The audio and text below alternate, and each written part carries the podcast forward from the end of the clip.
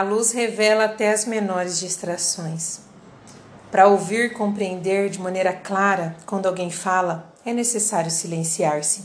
Você só consegue ouvir e compreender uma voz por vez. Falar junto quando alguém fala também distorce a compreensão. Será que Deus não fala? Ou talvez somos nós que não compreendemos? Olá, mulheres! Eu sou a Juliana Elaro. Estamos aí nesse devocional dessa semana com esse tema E disse Deus. E eu quero deixar uma palavra que diz, lá em Gênesis 1:3, disse Deus: haja luz e houve luz. Eu fico sempre maravilhada de ver o poder do Senhor em seu falar, o poder da palavra.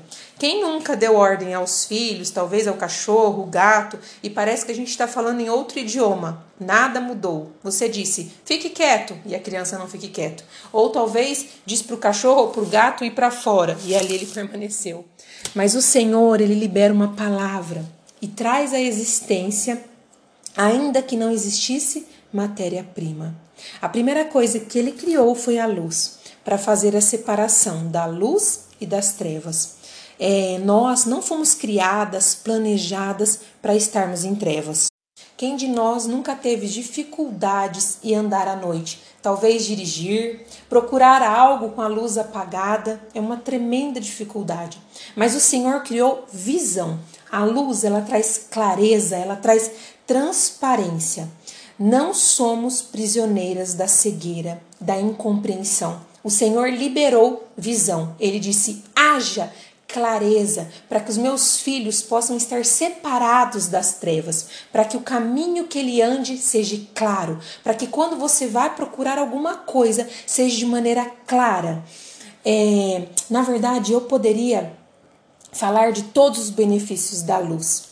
A melhor coisa é saber onde você está pisando. A melhor coisa é conhecer o caminho, é discernir, é ver de maneira clara o lugar aonde você está andando. E eu quero focar no farol, aquilo que traz clareza ao seu caminho. Esse eu acredito que seja o maior benefício da luz.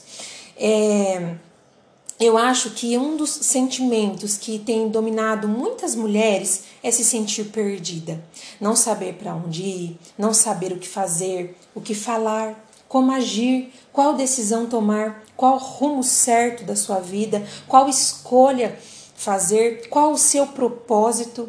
É um sentimento que tem tomado muitas de nós. E essa resposta ela está em Deus. Ele criou a luz justamente para que haja clareza, para que você não ande em trevas, para que não fique perdida na escuridão, sem saber o que decidir, sem saber qual decisão tomar, sem saber qual rumo certo, sem saber qual escolha. O caminho que você precisa seguir para encontrar todas as respostas é Jesus. Ele mesmo diz: Eu sou o caminho, a verdade e a vida. Quando você está nele, você está num caminho certo. Quando você está nele, a mentira não faz mais parte da sua vida. Você vive uma verdade, uma clareza das coisas e você tem vida. Vida plena, vida de verdade. Você não está apenas empurrando com a barriga ou talvez com aquela sensação que você está sobrevivendo. Não. Em Jesus você tem uma vida plena, uma vida de satisfação não isenta de conflitos, mas uma vida de satisfação. A luz é um sinal de clareza para os nossos dias. Todas as manhãs que você se deparar com a clareza do dia, lembre-se: o Senhor está falando. Não fique presa na insegurança das trevas. Andar no escuro nos deixa inseguro. É a falta e a falta de visibilidade é que nos rouba a segurança. Sabe, corra para a luz. Ali os seus passos serão dirigidos.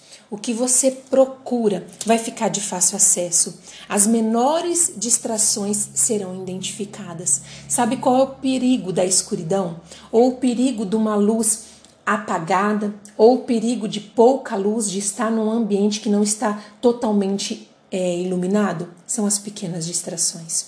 Os obstáculos também ficam visíveis com a luz será mais fácil de você não tropeçar, nem de cair e nem de se machucar, pois você está vendo o caminho, você sabe aonde você está andando. A quantidade de vezes que você tropeça, que você cai, que você se machuca, denuncia o quanto de luz você tem pelo caminho. Eu me lembro muito bem quando a minha avó foi diagnosticada com catarata. E assim que ela operou, se recuperou, ela passou a notar sujeiras, detalhes na casa que passavam desapercebidos.